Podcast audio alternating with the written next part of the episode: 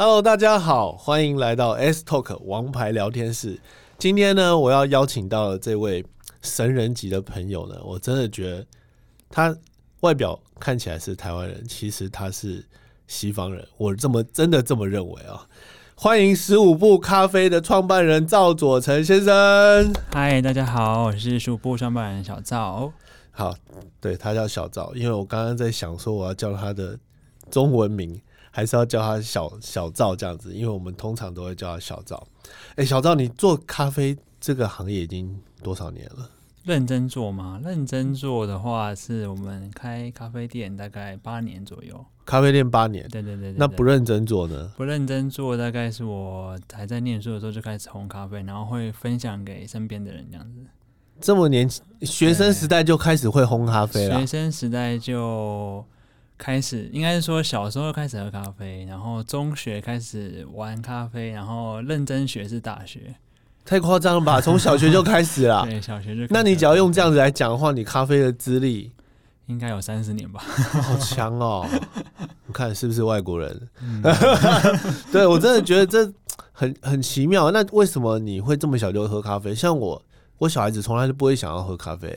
哦，对，也是因为身边的人啊，因为我我二姨就是因为我亲戚，我二姨妈常常会带，因为她常去日本嘛，所以她会带一些就是日本的。舶来品，我们小时候就是对对对对对对，然后我们会有一些 UCC 的吉隆，就是在 Seven 还没有贩售 UCC 咖啡，我们家就有，就是吉隆包，所以我就可以自己带到学校啊，就是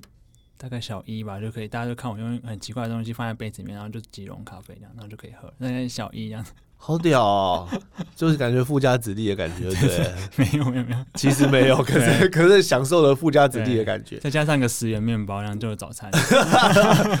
可是可是很好奇的问一下，为什么大家都会一直讲说小朋友不要喝咖啡？因为咖啡因吗？嗯，因为咖啡因是一个，然后因为小朋友会吃零食，会喝可口可乐，会喝会吃巧克力，所以如果他在喝咖啡的话，他的咖啡因会含量会非常高，然后小朋友又很亢奋，所以如果他在喝咖啡因的话，他会变成一个。永无止境的电池，所以就是小朋友还是尽量不要咖啡，除非他没有零食偏好，然后他的喝的咖啡也是比较好的，比较不是比较不是劣质的咖啡，是我觉得是还好。嗯，你所谓的劣质咖啡就是便利商店吗？便利商店，或者是罐头咖啡，罐头咖啡就是 can 啊，就是那个罐罐头，就是那个。罐装好，我知道，我知道，知道。哦，因为那 那个毕竟成本比较低啦，成本比较低。哦，这样子哦。那你在咖啡的这件事情上，为什么可以坚持到这么久呢？你很喜欢喝，人家说你喜欢吃东西，喜欢吃牛肉，不用去养一头牛嘛。嗯，没错。对啊，你为什么会这样？你只是喜欢喝，那为什么会变成是咖啡师呢？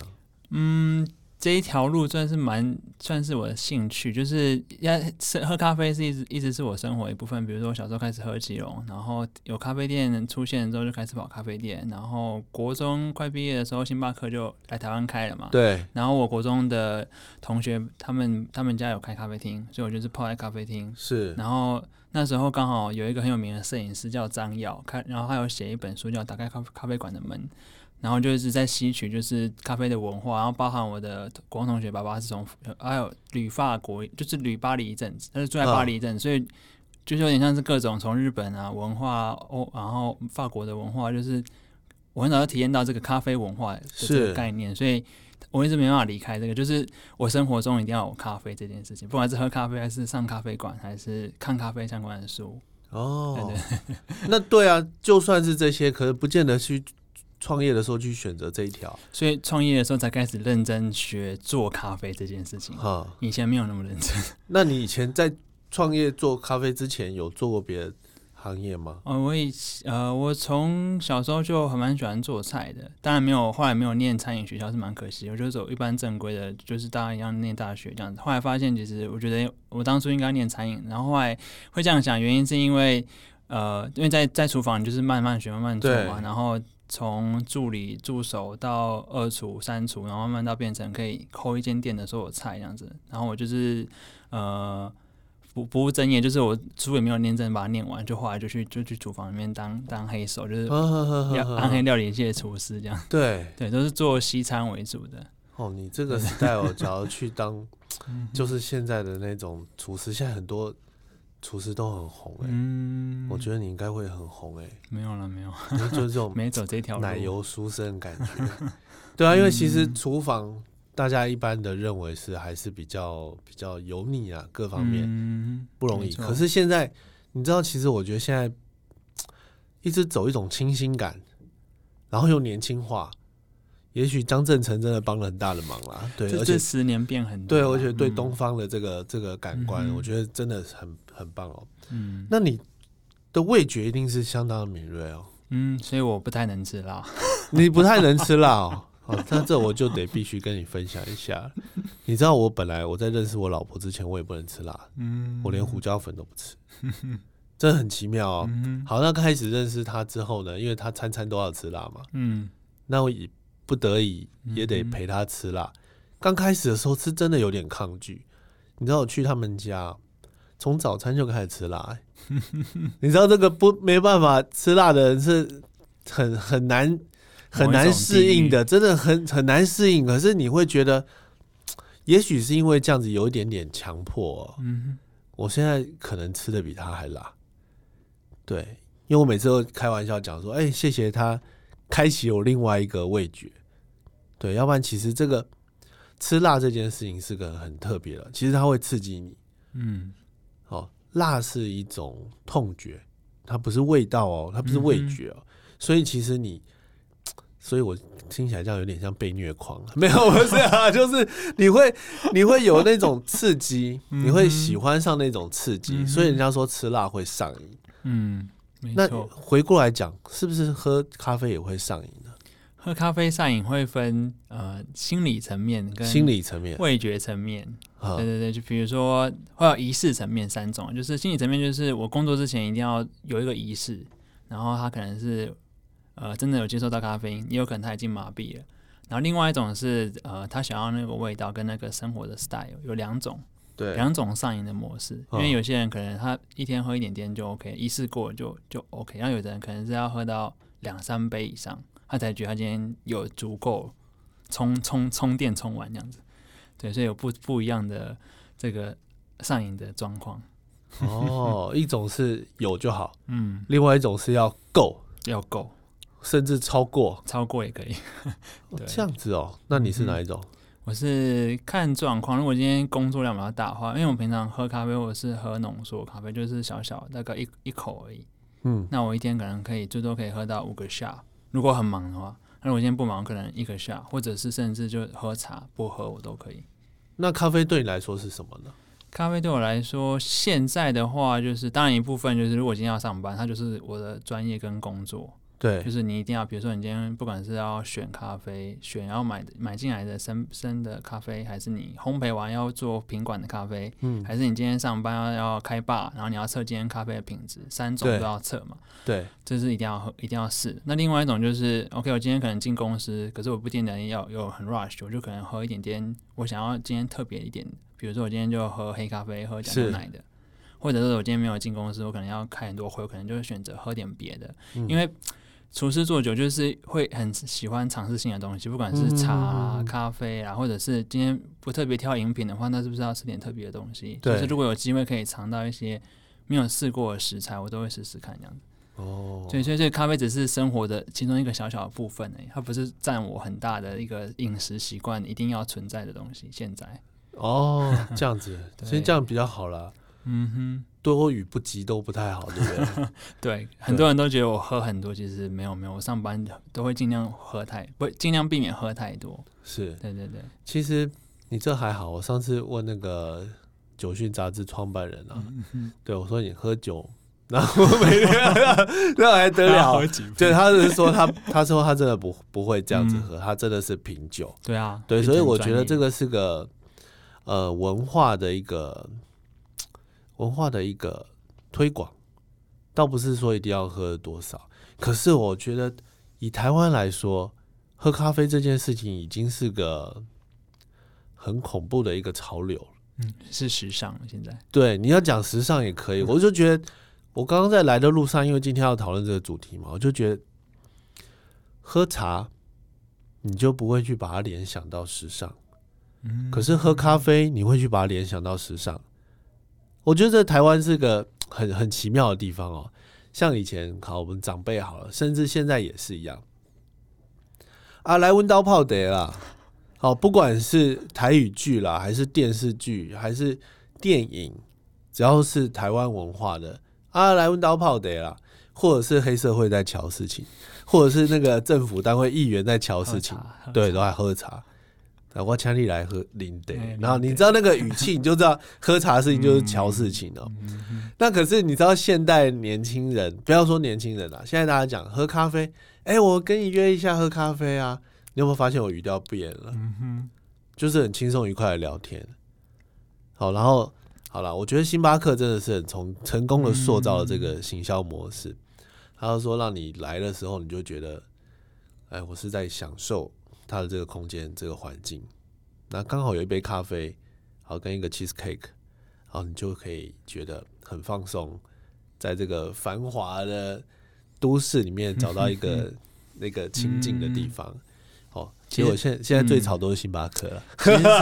其实这里面蛮多可以谈的啊，因为其实呃，对台湾的咖啡文化来说，有很多个断层，比如说有日本殖民的时代的。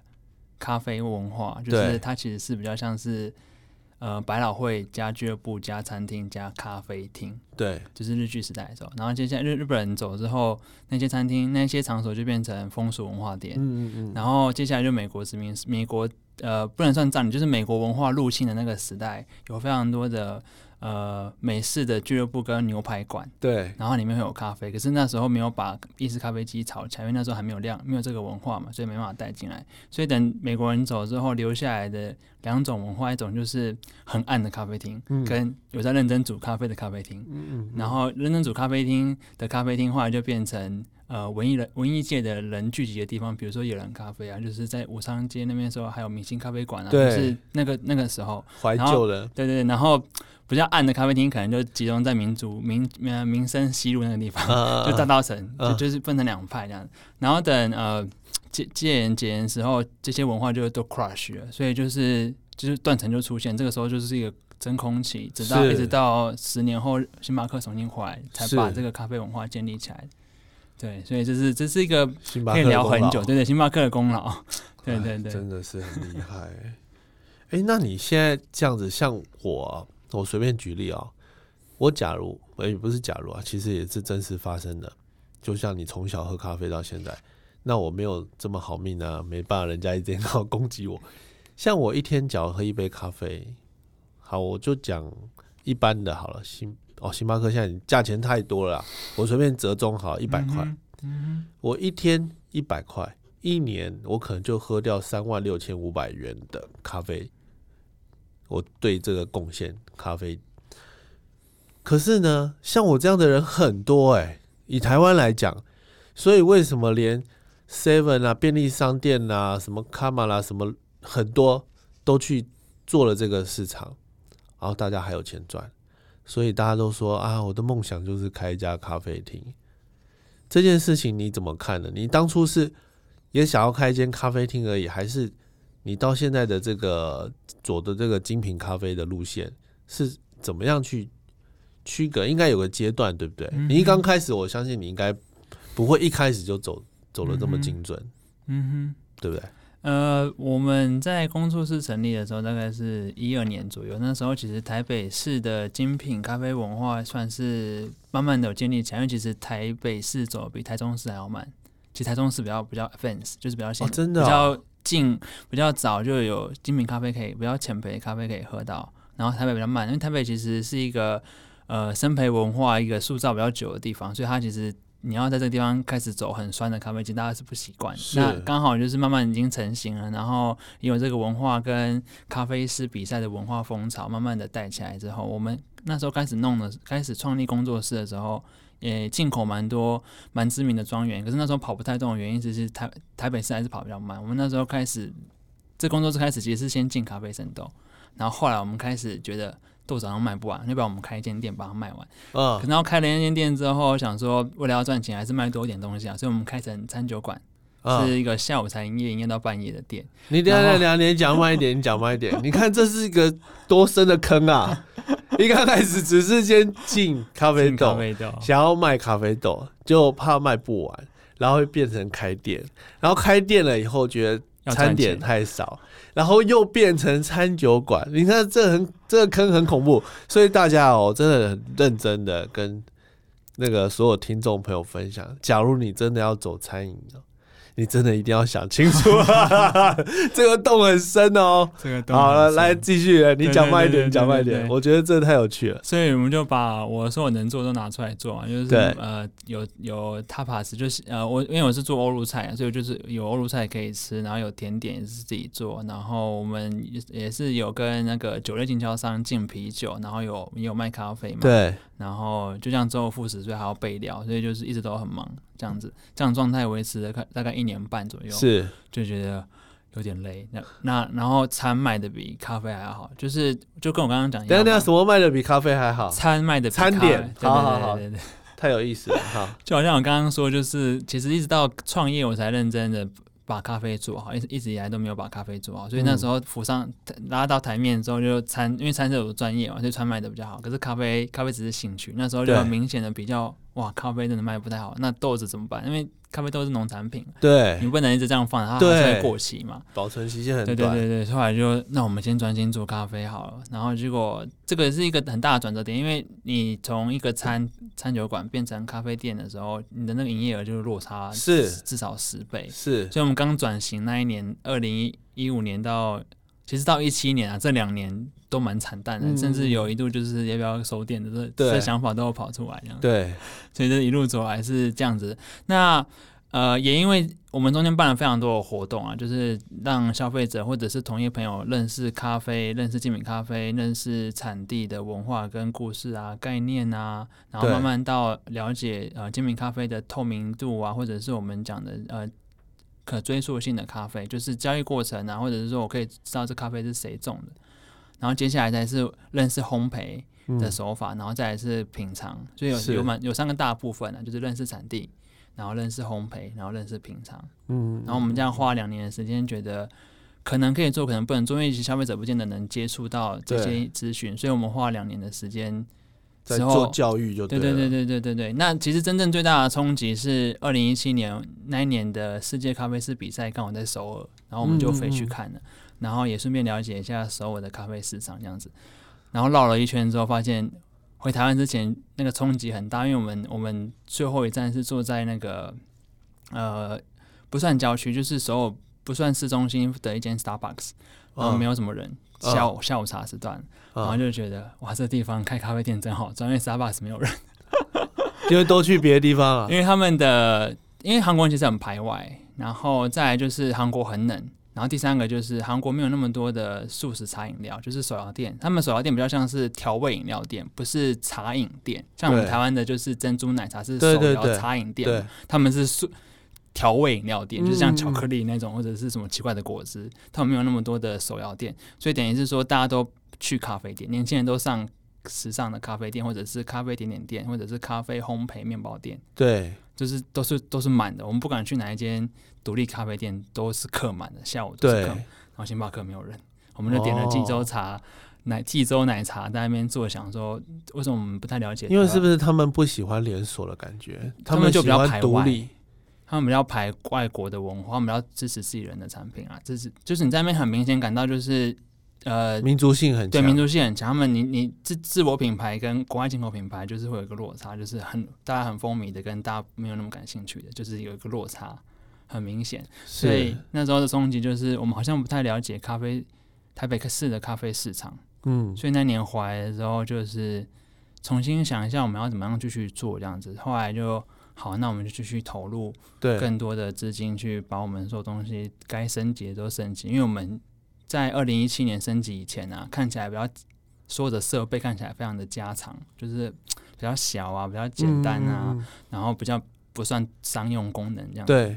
然后想了想了之后，刚好那年刚好还有另外一个机会，就是可以去呃引领整个精品咖啡市场的一三大城市之一。三大市场就是旧金山、墨尔本跟伦敦嗯。这三个到现在，even 现在疫情，这三个还是还其实还有东京啊，应该算四个，就是这四个城市是消费咖啡最多的四个城市，全世界。嗯嗯那那一年刚好有机会去墨尔本，因为我女朋友她的好朋友在墨尔本结婚，我们就飞过去。那她去当伴娘，我去考察这样。然后一个礼拜每天至少三四间咖啡店在跑这样子，嗯然后又了解另另外一个文化，就是墨尔本在澳洲开咖啡店其实相对比较轻松，因为最贵的反而是人。你的嗯场地租金对不贵，你的设备是跟烘焙商租借的，对你只要叫豆子就好了。所以你你最贵就是人，然后你场地租金也很便宜。我就发现哇，在那边咖咖咖啡店，你只要在呃有稍微有市场的地方，基本上你都可以 survive，就是因为那边的人他一天至少要喝三四杯咖啡，因为他们有三四咖，三四杯，就是早餐而且这是很每一餐很正常的，很正常的事情。哇，对啊，因为他们其实你反过来看，他们在十八、十九世纪就有非常多的德国跟意大利的移民，所以那边的文化是跟其他澳洲城市不太一样的地方，就是咖啡是一个在那边是一个精，就是水，他嗯，们的 water, 跟水一样就对对了，对对对，你去不管你去餐厅还是去任何一个餐饮的地方，它一定有三四样以上的咖啡可以让你选。嗯，对啊，很有趣。可是他们是不是不加奶？他们都喝，也都喝，然后因为他们那边，因为他们有一个叫做那个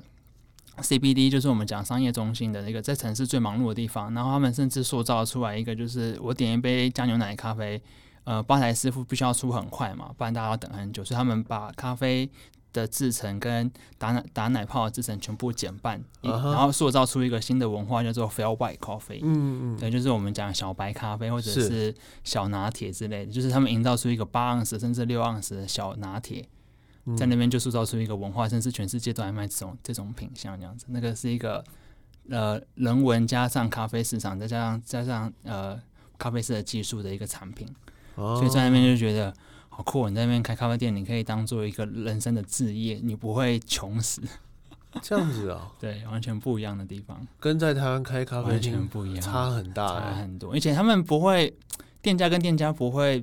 你死我活，一直嗯 compete 这样子。嗯嗯然后每一间店也可以一开在一起没有关系，他们有不同的客人，因为每一间店的文化不太一样，他可能是卖很生培的豆子，他可能是 commercial 的，他可能是连锁，他可能是星巴克，他们都都客满。然后他们不会互相抢客人，然后老板跟老板之间可能都认识，这样嗯，嗯非常有趣。他们不会说那家咖啡不好喝不要去，他们不会这样。嗯嗯，我觉得这个事情在台湾渐渐在发生哎，慢慢啊，慢慢对有这个现象。对，我觉得因为太多人喜欢咖啡，对，而且不断的在推广，嗯，然后年轻人一直出来，那变成我听说了哦，变成星巴克啊，跟这些连锁咖啡店都是他们的那个叫做什么教育训练基地，变成他们目的是为了要自己出来咖开开开咖啡厅，嗯，互相啦。对，然后在那里面因为可以学习到非常多知识嘛，然后还有钱赚，嗯哼，对我觉得这个这个是一个一个方式，我相对觉得只要有一定的良性竞争。嗯，这是会变成这个很好的循环。没错，对，因为毕竟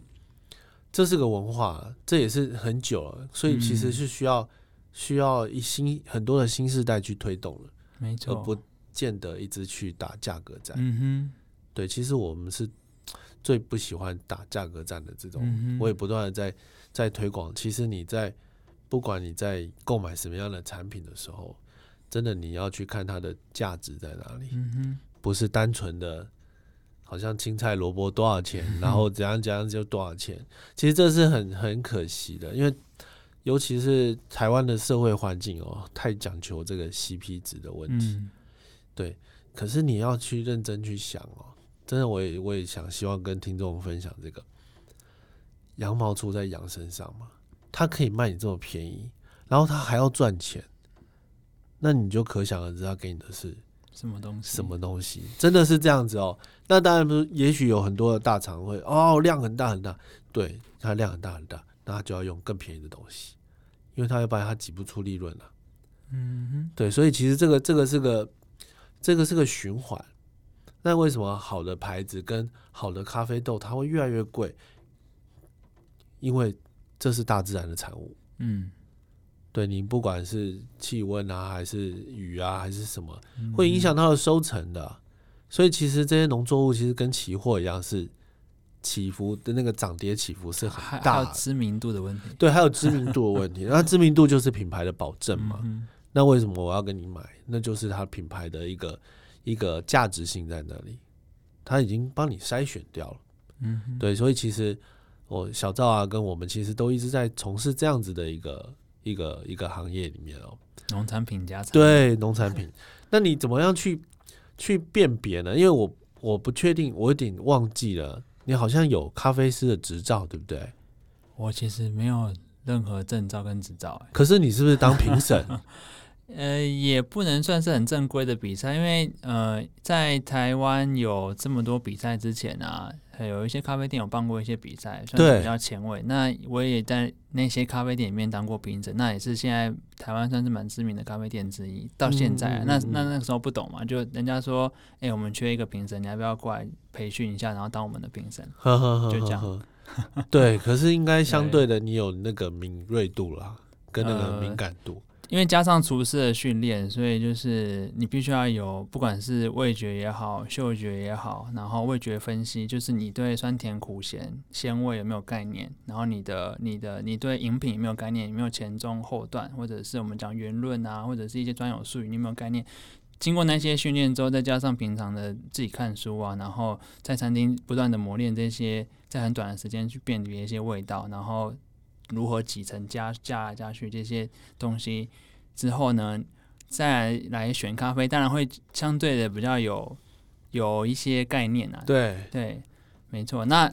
我觉得这是一个蛮基本，就是如果你要走这一行，一定要有。那另外一个，我觉得一直在我在磨练的，其实是你没有办法做一些前瞻市场的的能力，就是比如说，因为你你要选咖啡豆，假设我们现在自己进咖啡豆好了，我们选完之后，那个咖啡可能是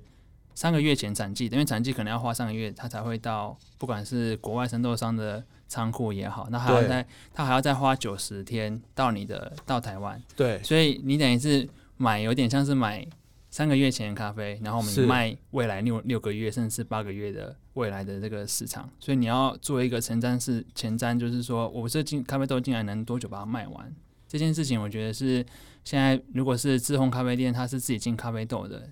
的 owner 的话，他要去想的事情就是我进来这些豆子，那如果你们没办法在最新鲜的时候把它卖完啊，对，你反而是害了这些这些庄园、这些嗯农产品、这些，这些农夫对的，知名度，对，对啊，这是我觉得我比我比较现在比较 careful、比较小心谨慎的地方，对，其实这都是对环环相扣，环环相扣，真的环环相扣的。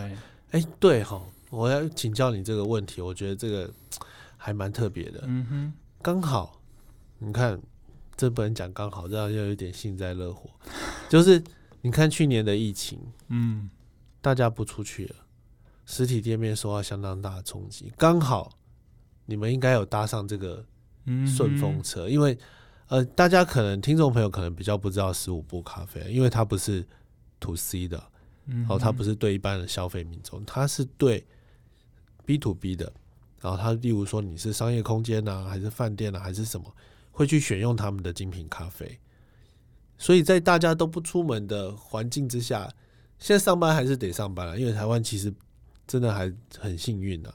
所以，可是虽然在居家咖啡或者是在办公室，可是就是少了很多的聚集，像餐厅跟咖啡厅，这都首当其冲嘛。嗯，所以他们就在办公室里面泡咖啡，那那个量突然会需求会大增哦。你会怎么样去跟人家介绍一下你们的咖啡豆跟其他人不同的？其实这个部分我们相对比较低调，因为味觉是一个非常主观的，是是，是，所以我们那时我们不管是去年疫情也好，还是更早之前，我们在跟客人介绍咖啡，其实我们都会尽量让他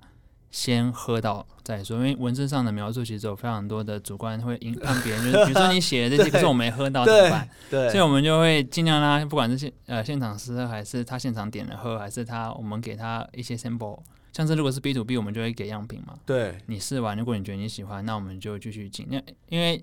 呃，商业对就是我们进给商呃商空或者是办公室批发的豆子，呃一部分当然是固定的，因为可能就是它的需求也好，它需要味道是固定的，那就我们就会给它固定的风味，就是可能用比较商业的豆子。那如果是比较精品的话，他必须要了解一件事情，就是这是农产品，我没办法跟你说它每年味道都是一样的。对，因为如果是好的庄园，它可能会有一些呃风味上的变化，可能是今天这这批量来可能偏巧克力味多一点，或者是明年可能就偏苹果酸多一点，都有可能。它它是随着季节变化，它会有不同的风味。对，所以我们的我们其实一开始在社区我们要的对呃合作对象，其实都是要了解这些概念，我们才会跟他有一个比较长期的合作，不管是咖啡店、餐厅、甜点店。你看我讲的就是对味觉有概念，我们就可以马上合作，因为我不需要跟他解释这样太多，或者是是说，哎、为什么味道变了？对对对嗯，嗯嗯那另外一方面，现场客人其实呃，我们都把风味的描述写在我们的 menu 上面，然后我们会。如果他有比较多的对咖啡品呃风味有比较多的问题的时候，我们会跟他解释这个是什么意思。比如说这个这个这个风味是为什么会有这个风味？嗯像有些客人就蛮有趣，他会说这个豆子是黑巧克力加樱桃加葡萄的意思吗？不是，我就说不是不是，这是你喝到这杯咖啡它的风味是这些东西。所以要花一些时间跟不管是 B to B 的客人还是一般客人，我们都要花一些时间让他们认识精品咖啡这些比较奥妙的事情。就是当喝一杯，你看到颜色只是一杯咖啡色的液液体的时候，它其实每一杯每一个咖啡都有不同的风味，是要花时间跟大家慢慢认识的。嗯那因为我们的策略比较像是跟着产季走，所以我们这个产季进来的豆子如果卖完，我们就不会再重新 repush，就是不会重重新购买，因为它就已经过，就是离离产季比较远了，所以我们就卖完。嗯。所以比较可惜的是，如果喝咖啡比较慢的人，就是他可能没办法一直买到一样豆子，然后这个豆子就结束。那我就我会跟他说，那你就等下一次产季，如果它表现一样好的话，我们或许会采购。所以你的意思是说，你几乎所有豆子都是很限量的喽？都是限量的，因为你不管怎么进咖啡，你进来之后啊，以以比较优质的咖啡生豆品质而言啊，你大概放半年到八个月，你就可以明显感觉到这只豆子开始风味开始掉了。嗯，但这个前提是你的保存条件要在正常状态，比如说不能晒太阳，对不能风吹雨打，不能湿度太高。对啊，所以就是也相对也是开自烘咖啡店是一个风险很高的地方，因为你进来的产品啊，它其实都在变化的。那你怎么库存？你的库存是冷冻库吗？还是呃，因为我们没有多余的，我们没有多余的经费去做一个恒温恒湿箱。那我们我们唯一能做的就是尽快地把咖啡都卖完，所以我们、哦我们进采购的量都是，比如说我们这个东西进来，我们上个月一定要把它卖完，大概就是估那个量，然后就把它卖完，然后就不会再重新进了。哦？基本上是走这个策略。我觉得你这策略很好，反而是新鲜嘛，对，对不对？你的诉求就是新鲜了。嗯哇塞，哎、这个很厉害哎，这个很厉害。那你通常，哎、这个我觉得只要餐饮业啊，应该都会遇到这样子的问题，嗯，没啊，更不要说咖啡了，因为要烘豆子嘛，嗯哼这个味道的问题啊，邻居是不是很容易抗议啊？一定的啊，因为其实，在市区啊，其实台湾没有太多的法令在这一块。像香港的话，如果你要开咖啡店，你要有三个牌吧，我记得你要营营业的牌，你要有排排烟的牌，你要安全的牌，三个牌你才能开咖啡店，真假的？非常复杂。香港很难赚吧？对对对对对，所以香港空间从空间到空间已经贵了嘛，然后人也贵，所以这我觉得在香港开咖啡店真的蛮辛苦。那另外在墨尔本的话，你只要有，如果你是烘焙厂的话，你才要申请那个排烟的牌。嗯，然后如果是小咖啡店的话，好像不太有人要管你。是对。啊，就相对不太一样。那你的你有遇到这样的困难吗？我们一定会遇到的啊、因为你的生意到一定的量的话，你就算有排烟系统、有厨卫系统，它多多少少你在烘焙的时候，你只要时间过，就是到三四个小时，一定会有一点咖啡的味。那如果你有有一定的厨卫的设备的时候，不会有人 complain，可是他还是闻到咖啡的味道。可是我你看哦，像像现在那个谁卡玛最厉害了，他很直接就在那边烘给你看。对不对？他每家店味道都超浓的，可是我在我心里面想说，因为我们曾经都会被抗议过嘛，我想说 这样子也行吗？他的邻居受得了吗？所以他就尽量开大马路啊，然后他还是会做排烟系统啦，他还是有啦，只是说那味道是没办法消掉的。对啊，因为这 久了，有时候香味也变得会折磨人了。嗯，对，不过这是他的行销策略啦，我觉我觉得还蛮成功的。那你通常在办公室啊，这样子的喝的量，会不会影响？因为外面其实咖啡厅真的很多嗯，Seven 也便利商店，嗯各种便利商店，现在连全脸都卖了，嗯哼，对不对？嗯这很夸张哎。那你们会觉得这样子的这样子的市场会对你们办公室经营这样子的批发的来说，会不会有相对的影响？其实我们从墨尔本回来之后，就发现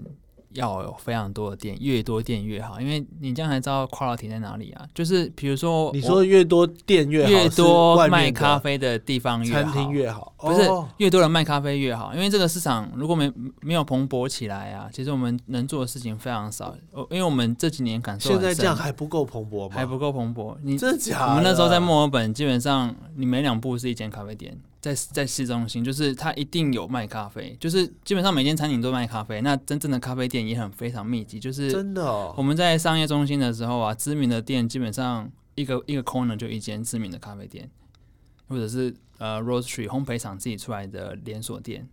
对他们其实就真的非常密集。像台北，台北的关系其实是我们这几年发现，就是因为我们以前就进过非常知名的庄园，对国外而言非常知名，可是进来之后默默无闻，台湾人没有人知道这庄园很有名，所以我们卖的很辛苦，就是明明这咖啡很好，为什么卖不出去？哦，所以，可是当这个咖啡，这支咖啡，这支庄园咖啡，这个产区的咖啡，越来越多人知道的时候，我们一进来就被扫空，哦，所以要越来越多人。那如果越来越多，不管是超商啊、呃超级市场啊，或者是不管是顶好、家乐福，就是我我觉得都没差，就是大家都卖咖啡的时候，大家还可以知道说，哦，原来咖啡是有品质这件事情的，不是咖啡就等于咖啡，不是每个咖啡都一样。好，有没有听懂对？不是咖啡就等于咖啡哦，咖啡加很多水 是咖啡，可是品质很差哦。对，哎、那你你会怎么样去？这样这样子问好，你遇过在你创业这段期间最大的挫折是什么？最大的挫折就是不一定讲，不一定跟大家分享咖啡的 quality 这些，其实遇到的困境是什么？很多，其实我觉得相信每一个创业的人最大的困境，第一个就是资金，因为如果你没有富爸爸、富妈妈、富家庭、富家族的话，这是你的第一个第一个坎嘛。那你过了这个坎之后，那你的你的的 craft、你的技术跟专业是什么？你能不能呃维持 maintenance，就是一直维持品质是一样的。这是我走到我们走到第二个坎。那过了这个坎之后，就变成是说，OK，我们已经有有资金，然后有产品品质，然后已经稳定，可是没有知名度。那你第三个坎就是哦你要花多一点时间在建立品牌数知名度，就在知名度啊，建立品牌。然后接下来就是你要传递，我觉得最重要的也是一直以来我觉得可以做的原因是，我们要塑造一个一个咖啡的文化。因为我你会发现，就是你到东京，你到这些我刚刚讲的旧金山啊、伦敦啊、墨尔本这些大城市，你会发现就是咖啡是一个文化，但是当地喝咖啡是一个。不是时尚，是它已经融入在文化上。那我有问比较多的，因为跟东京比较近嘛，所以认识日本人比较多。我有问他们，就是说咖啡对他们而言是，他们说已经是他们是生活的一部分，不是不是什么高超的技术，不是什么很昂贵的东西，是是一个生活必需品。生活必需品。在台北，我觉得好像刚开始有这样子的文化，可是大家喝的咖啡其实不太好喝嘛，还不是很好喝。就是你当你走在伦敦的时候，你你踩雷的几率其实是相对十年前很低很多的。就对是伦敦的咖啡已经没像以前那么糟了，像是墨尔本啊，基本上你呃以他们习惯的咖啡而言啊，你在墨尔本你不容易踩到不好喝的咖啡，可是台北还还早，对，台北你还是会喝到呃这杯咖啡可能喝不完的状态，对对对对，所以当当到那个时候的时候，你就会发现说，哦，我我不怕我呃我的知名度啊，我怕我的 quality，因为你都做到的时候，再搭上这个文化潮流，基本上你就可以 survive，好好好好对，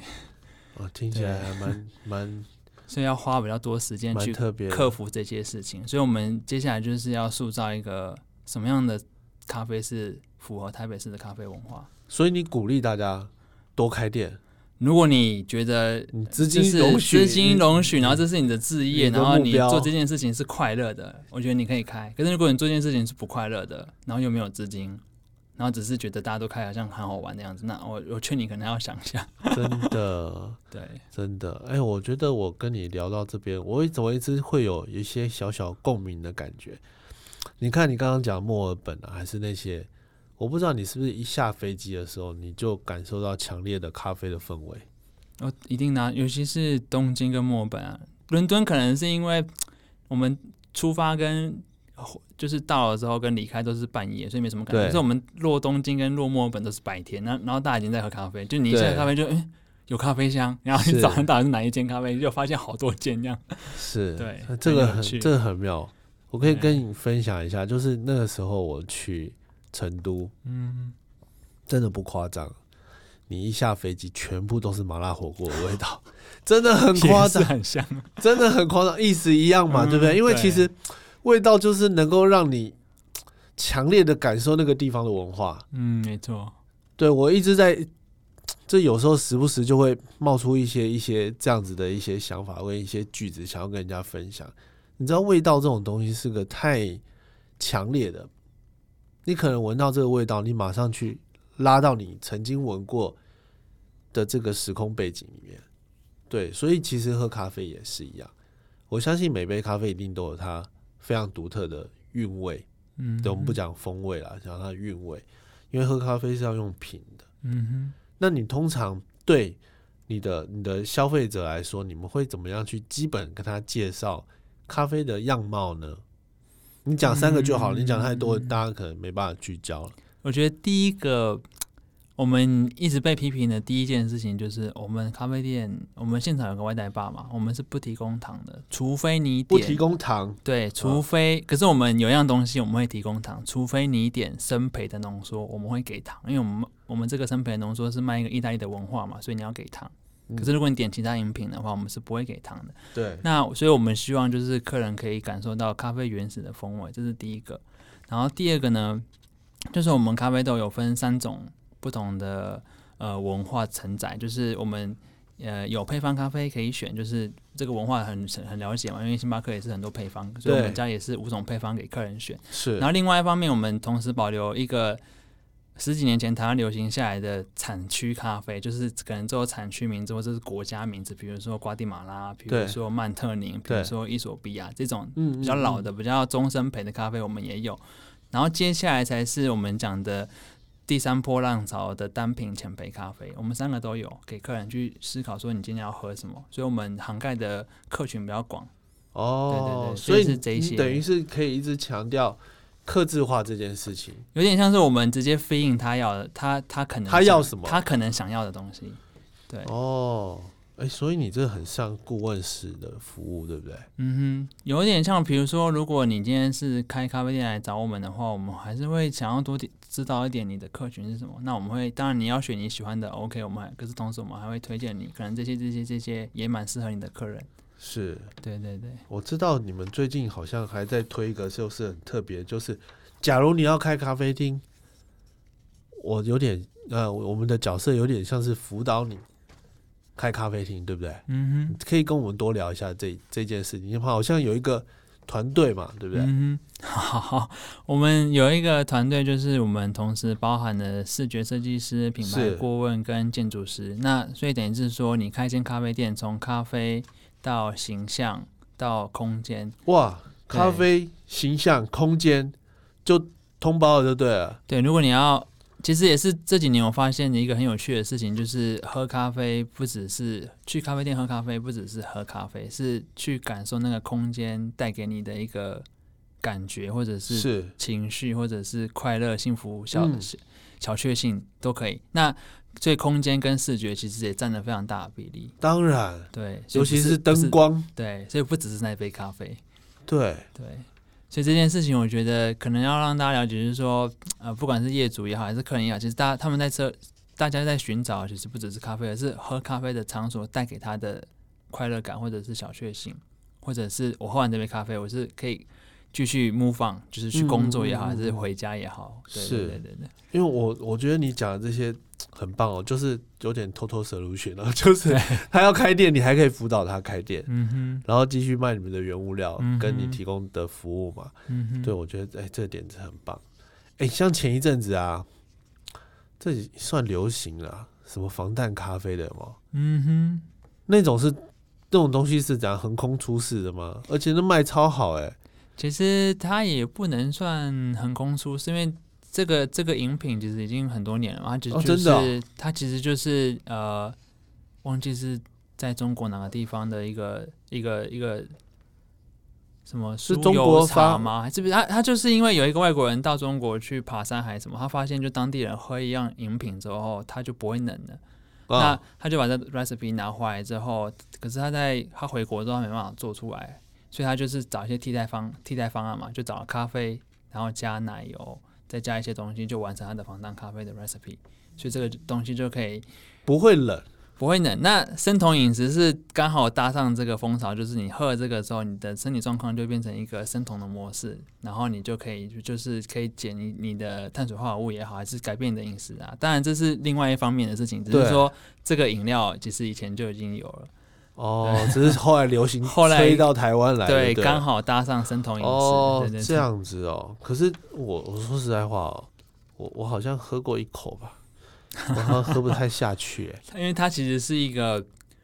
以呃在高原生活的人，他他的一个必需品嘛。那如果你没有要做，你没有要健康生酮饮食，你也没有要取暖，其实它不是一个日常生活的饮料。对嘛？干嘛这样整自己呢？对，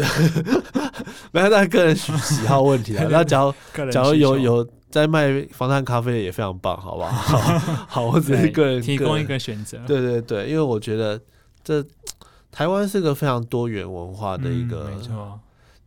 一个接受接收体。很高，嗯对接受度不管你刚刚讲的欧洲的咖啡啊，还是日本的咖啡，甚至韩国的咖啡，那台湾有没有可能走出来台湾的咖啡的路线呢？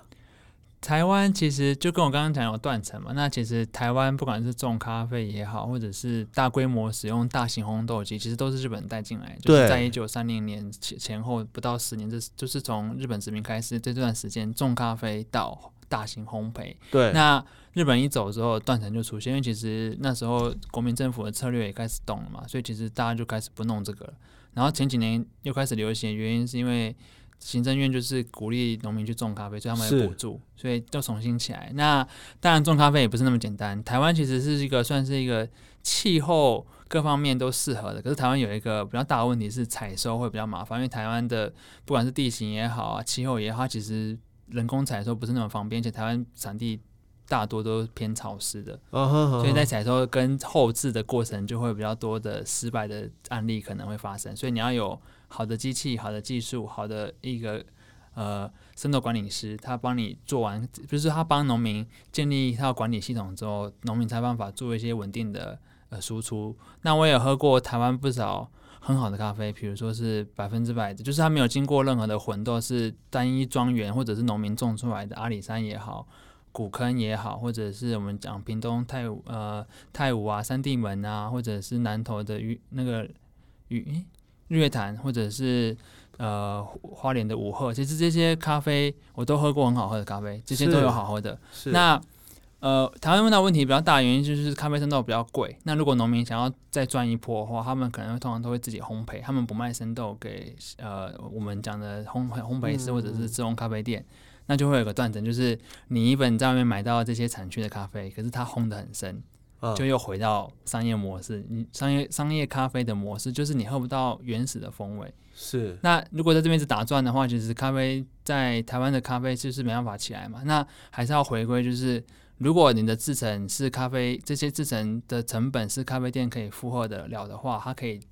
跟这些咖啡农嘛咖啡豆，然后烘焙完之后，它贩售的价格如果也是合理的，其实是推得动的。那可能要花比较多的时间，因为相对而言，在产地的成本还是太高。那其实要花比较多的时间，慢慢的让农民知道，就是他怎么样制成才可以省时间、省人力啊，然后再搭配他要的产地的产季的天气啊，他都了解之后，其实这条线慢慢建立起来之后啊，其实是蛮有蛮有机会的。再加上台湾有几个比较知名的咖啡店也在推台湾的阿里山啊，是台湾的古坑啊、屏东的咖啡啊，会我觉得这未来几年一定会慢慢见到，就是说你在咖啡店一般的咖啡店可能就可以喝到台湾的咖啡了。哦，我觉得这很棒哎、对，这个也不错啊。可是可能一定会相对贵一点点啊。可是我觉得这有有蛮有蛮有机会的。对啊，对我觉得其实这次的疫情让可以这样讲，让世界看到台湾。嗯。对，所以反而过来捧捧我们台湾自己的，不管是农产品还是什么文化产业的时候，其实我觉得反而是个很棒的机会点诶。现在有时候网络大家开玩笑，最想移民都是台湾。回国，对啊，对啊，不 就是不一定。对，还有那当然，我们讲台湾人是回国，可是外国人很想要来台湾嘞、我我是有接到一些呃，在咖啡产业在。比如说，呃，在巴塞隆纳或者是在比较新兴的，或者是在米兰，就是相对而言是欧洲没有错，可是他们精品咖啡文化不是那么不是那么呃形成比较久，因为米兰其实是一个相对比较保守、比较对 old school 的，他们精品咖啡其实这几年才起来，所以我们我们有接收到一些就是在那边工作的当地的年轻人，然后因为疫情的关系就暂停了嘛，等于是他们咖啡店没办法营业，是他们就被卡住。那如果他们曾经有来到东京或台湾的话，他们会知道说，诶，其实这边咖啡文化也是蛮蓬勃，他们可能有机会在这边工作。我们有接收到这些 information，就是诶，他们也想要来台湾，就哦，哇，好对 蛮有趣的，对很棒。对，因为而且啊，现在越来越多大的公司回来台湾设厂，嗯，台南，做那些有的很多，反正台湾嗯其实真的不错啦，所以需要政府支持。对，所以假如这些公司越多的话，对你来说也是非常棒的，对不对有，？我们也是在看啊，比如说现在不管是各个呃科技园区啊，或者是山景的开发案啊，那所以就会建立非常多办公室。当然，当然就是不管未来的这些政策要怎么走，就是越来越多人密集的地方，当然都还是有市场的。是。哇，你真的小赵真的很厉害，不管问你什么问题都可以回答得出来。尽量接我没有蕊过 S Talk 的风格就是不蕊，不蕊搞，对对，不蕊搞，也没有事先沟通、哦。没有没有，那你有没有什么问题想要问我的？嗯，问一下主持人嘛，对？问一下主持人，好，那你刚刚说你一第一次到成都，对，然后就是，我只是想要知道，就是说，如果你一个不吃辣的人，然后到当地，就是他他如何克服？比如说，你今天一整天都已经吃辣，你可能第三天、第二、第四天已经腻了，那怎么办？好，这件事情我真的也可以跟你好好分享一下。哦，虽然你不吃辣，嗯哼我跟你讲，我妈妈好了，我妈妈是客家人，我妈妈是不吃辣的。在我们结婚之，在我跟我老婆结婚之前，我们家是不会有辣的这件事情，所以我从小是这样长大。我妈妈会自己常常做菜。好，我带我妈妈去大陆玩。嗯哼，我最怕的事情就是怕她不适应吃这件事情，怕她过两天她就说她要回来。他就。就像你刚刚讲的那些问题。可是你知道吗？我真的觉得哦，大陆的东西，成都那些，不管是麻辣锅还是什么，其实它真的不像不像我们记忆中的那种死辣。其实它真的很多是香跟麻，因为有花椒的成分，香跟麻跟其他的特各式各样的调味的的调成的那个风味，其实所有的鸡鸭鱼肉啊，那些其实肉质嘛，哦，你只要新鲜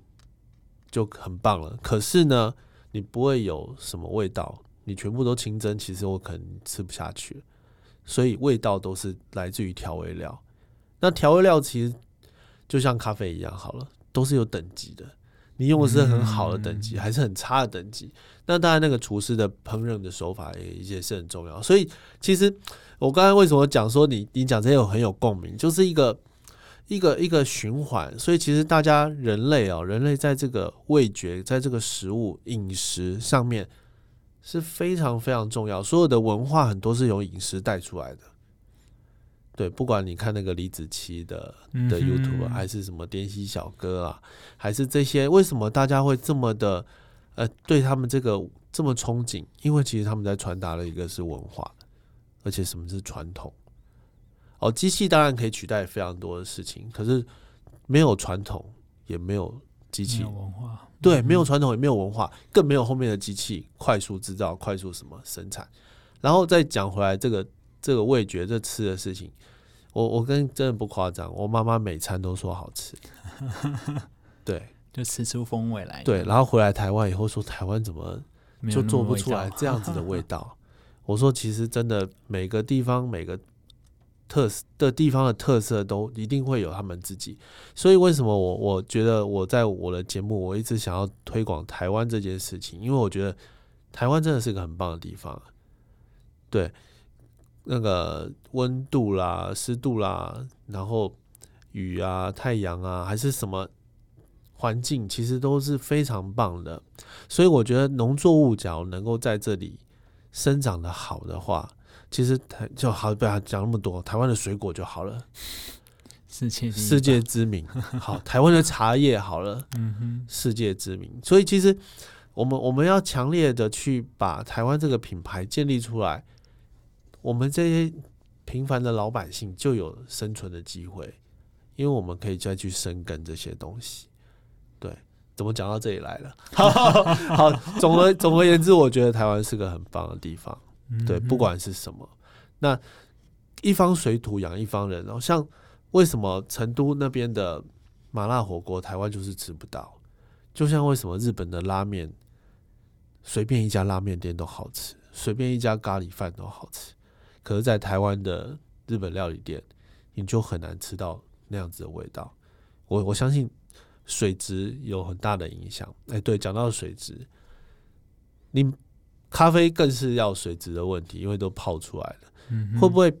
呃 A 家店跟 B 家店进一样东西，给我泡出来味道不同？那就讲到我们冷知识嘛。来，哎，讲冷知识啊。好，这个可以跟大家分享一下，就是如果你今天点一杯黑咖啡啊，是不加牛奶、不加燕奶、不加任何其他液体，只加水的话，你不管怎么煮那杯咖啡，不管咖啡怎么萃取，用机器也好，手冲啊，都都一样，就是水只能承载大概。百分之一点多的咖啡的 material 就是咖啡物质，所以百分之九十八还是水哦。所以水啊，我们常常跟一些咖啡店业主在合作，初期在合作的时候，我们都会说，呃，烘焙啊、设备啊、咖啡其实都不是最重要，最重要的是你的水。嗯，有没有办法用比较好的 filter？对，不管你用什么品牌也好，不管是澳洲品牌、欧洲品牌，过滤好，你只要过滤好前端，就是给咖啡适合的。矿物质基本上咖啡就不会太差哦。对，所以你刚刚讲的问题，对，同一支咖啡，同一个烘焙，同一个煮法，可是不同店喝起来是不一样。这主持人是不是有水准？可以问这种问题，对不对？对对。对，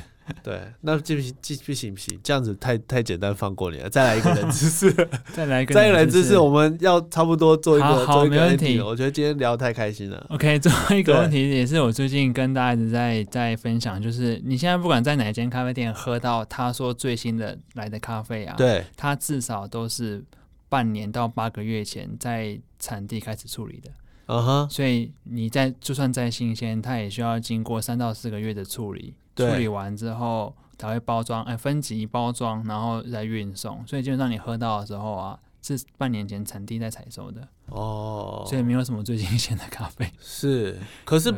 假如我就在你的产地。